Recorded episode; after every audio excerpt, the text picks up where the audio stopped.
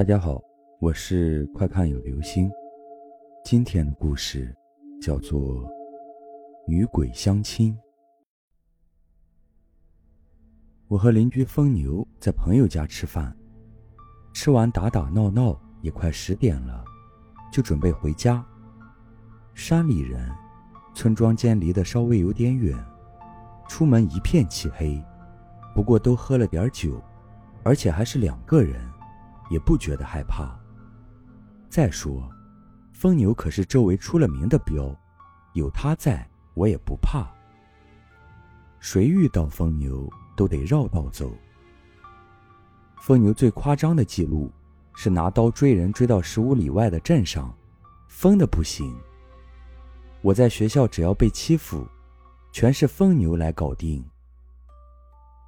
眼看着翻过这座小山就要到家了，耳边断断续续传来一阵声音。我忙问道：“牛哥，你有没有听到什么声音啊？”疯牛不愧为疯牛，竖起耳朵听了一会儿，转过来说道：“走去看看，谁家小媳妇半夜还在这林子里干嘛？”我可是从小被村上几个老神棍吓大的。立马就想到了女鬼，说道：“不去，万一是女鬼怎么办？”疯牛笑骂道：“ 哼，女鬼你个头！万一是哪家闺女脚扭了，我不是正好捡个现成的媳妇儿？拉上我就过去。”疯牛也老大不小了，谁也不愿意做他媳妇儿，家里太穷了，再加上这么虎的性格，看到他就怕。谁敢嫁给他？我看着黑漆漆一片的树林，硬着头皮跟了过去。走进树林，声音越来越清晰，是有人唱戏的声音。好奇怪啊！大半夜的在这荒郊野外唱戏，我心里越发的不安了。只是这疯牛的疯劲儿一来，谁也拦不住。没走两分钟，就看到前面灯火通明。搭了个大大的戏台子，只是戏台两边各亮着一串红灯笼，看着有点不舒服。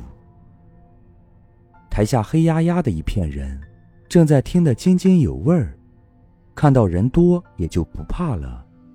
我们两个找了个空位置坐下来，只是左顾右盼，居然一个人也不认识。这是哪来的一群神经病？深更半夜在这树林里唱戏。我觉得很奇怪。坐了一会儿，实在无聊。这听戏，我们两个真的是听不懂，完全云里雾里，就准备走。两位公子留步。这戏台上唱戏的绿衣女人看到我们要走，突然说道：“周围人全部转过来看着我们。”我这才发现。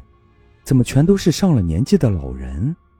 我边上那一个老太太得有九十多了，一脸的褶皱，咧着嘴对着我笑，一颗牙齿都没有。我们两个傻呆呆的站着，那绿衣女子走到我们面前，先环视了一下我们，对着疯牛满意的点点头。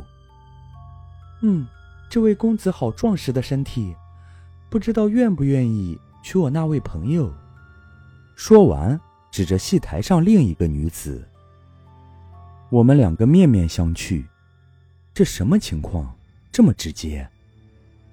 疯牛抓耳挠腮的，嘿嘿的傻笑着，不知所措。我呢，也没有怀疑。早听说现在的大城市，女人都比较直接，没想到还这么漂亮。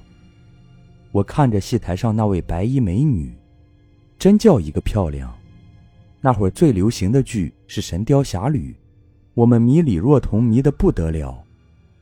那白衣女子真的就像那仙女下凡一般，绝不比李若彤差。我想着牛哥的春天来了，赶忙替他答应：“愿意，愿意，我牛哥还是单身。”疯牛看着绿衣女子，实在不好意思，点了点头。表示自己愿意，就这一点头，坏事了。戏台两边的灯笼瞬间全灭，一下周围全暗了。睁开眼一看，周围黑漆漆的一片，戏台、凳子上都没有人，那么多人全消失了。周围隐隐约约的传来一股阴沉沉的笑声，一股凉意从脚底直冲脑海，我感觉心都要跳出来了。就想着刚才那个老婆婆，带着笑意，黑洞洞的嘴。我们两个转身就跑。到家一看，时间都快凌晨两点了，被子蒙住头，担惊受怕的睡着了。第二天一早，我就爬了起来，想起昨晚的事，还是觉得诡异，赶紧去找疯牛。到了他家，疯牛躺在床上，他奶奶照顾着他。我这一看不要紧，才一晚的时间，一个壮小伙。变得脸色乌青，两个大大的黑眼圈，一直在自言自语的傻笑着。我知道这是真出问题了，赶忙把昨晚的事告诉他奶奶。老人家多少有点经验，知道这是被鬼迷了。当天下午，疯牛就被马车拉着走了。我很焦急，疯牛可千万不要出事。他奶奶回来告诉我。疯牛被送去寺庙做和尚了，三年后才可以还俗。总算疯牛没有大事。他奶奶和我说，我们遇到的是鬼新娘，一个人在下面寂寞，这是找男人去陪。寺庙的方丈跟那女鬼谈妥了，让疯牛超度他三年，让他转世投胎，他就放过疯牛。我问方丈这么厉害，为什么不直接收了那女鬼？他奶奶说，疯牛是自愿和那女鬼结为夫妻的，强行出手，会遭天谴的。所以各位如果半夜行走，遇到漂亮姑娘，可千万别轻易答应什么。好了，这就是今天的故事。女鬼相亲。